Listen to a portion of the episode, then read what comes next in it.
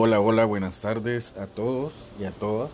Espero que Dios les bendiga mucho. Hace tiempo ya que no, que no hacíamos esto, que no realizábamos ningún podcast. Pero estoy acá encantado de poder volver a hacerlo. Eh, más sin embargo, aunque no se hayan hecho, pues no quiere decir que Dios no haya puesto ninguna palabra o pensamiento en mi cabeza o en mi corazón. Claro que sí lo ha hecho, lo ha hecho y de muchas formas. Pero muchas veces los humanos, cuando perdemos eh, la comunión con Dios, que dejamos de orar todos los días o de estar pendientes, que nos alejamos más bien de Dios, eh, nos vamos sobre la premisa de que el pecador no tiene acceso a Dios. Más sin embargo, pues las Sagradas Escrituras sabemos que dicen todo lo contrario, que para los pecadores es que Jesús vino a dar su vida y eso somos nosotros. Entonces eso lo aleja un poquito a uno de, de poder hacer una cosa o compartir una cosa cristiana, una cosa religiosa, una cosa bíblica, de compartir un poquito la palabra, de, de decirle un versículo a alguien, incluso a la familia, a la pareja, o de orar en familia, o orar por los alimentos, eh, solo bajo la premisa de que somos pecadores. Entonces, y ahí nos mantenemos.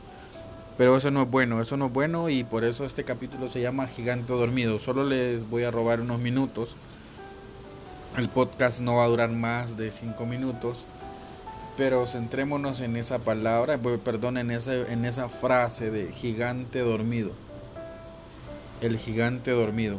Imagínense un gigante, gigante más grande que una montaña, dormido. Y el levantarse, ¿qué caos no provocaría? Yo recuerdo que una vez en una caricatura vi que una montaña la revivieron y se tornó, era un gigante dormido y se tornó de forma humana, pero gigantesca, y causó terremotos, causó gran conmoción. Y para nosotros los cristianos,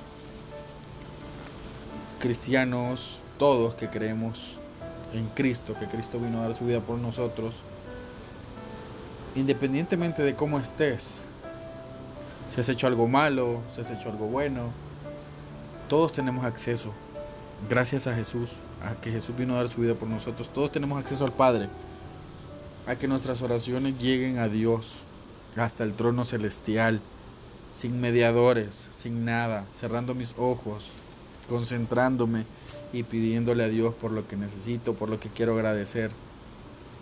La mayoría de oraciones claramente son de necesidad, porque así somos. Buscamos al Padre cuando necesitamos, así como lo hacemos humanamente también. Pero el gigante dormido que tienen los cristianos es la oración. Hay sondeos de que el pueblo cristiano actualmente está orando a lo mejor 30 segundos, escuchaba yo a un pastor, o a un minuto a quienes están más entregados al día. Muchas veces nosotros en el carro, en el bus o donde sea, Señor, gracias porque ya amaneció. Cuídame, cuida a mi familia, gracias por el trabajo y así, ahí nomás. No intimamos más y claro, Dios ahí está, no es que no escuche esas palabras, pero eso no es una oración. Dios nos cuida y nos ama y nos protege porque tiene un propósito para cada cual.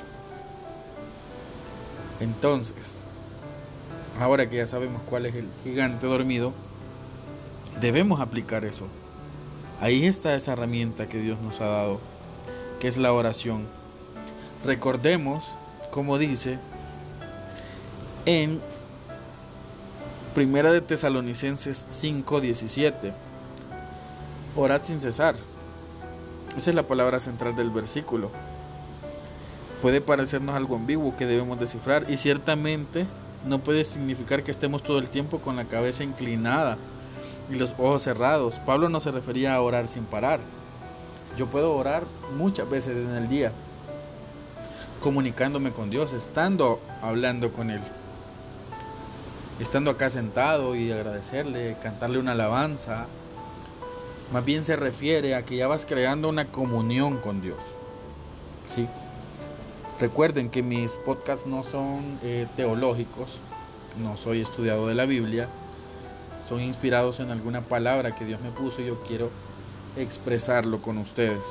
Nos vamos a pasar un poquito de los cinco minutos porque el tema pues Es bonito, la oración es una arma, es la arma del cristiano. La oración mueve montañas, al igual que la fe, porque si no oramos con fe, no logramos nada. Las oraciones sin fe, Dios las escucha como otra conversación vacía.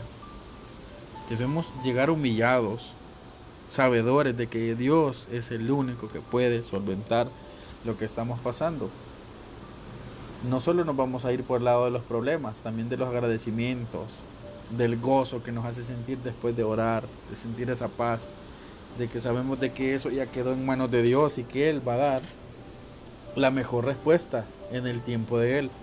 Debemos estar conscientes de eso también. Pero hay que despertar a ese gigante dormido. Los tiempos son feos. Estamos en pandemia todavía. El mundo cada vez se acerca más al fin como la palabra lo menciona, los acontecimientos se van dando poco a poco y la gente no reacciona. Pero nosotros que tenemos un poquito de conocimiento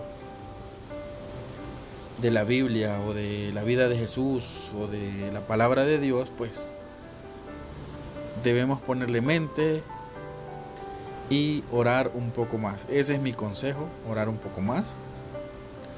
Dios se siente pero maravillado, feliz. Y eso que y eso que Dios no nos pide nada, o sea, con, con, nada podríamos nosotros agradecerle a Dios lo que ha hecho por nosotros, pero aún así Él se alegra de que sus hijos estén comunicándose con Él. Cuando la felicidad debería de ser nuestra totalmente, pero así es nuestro Padre de lindo. Así que mi consejo es, orad sin cesar, que es mantener comunión con Dios. La oración es fuerte, es nuestra arma poderosa, así que tómenlo en cuenta, que Dios les bendiga y nos escuchamos en otro podcast. Bendiciones.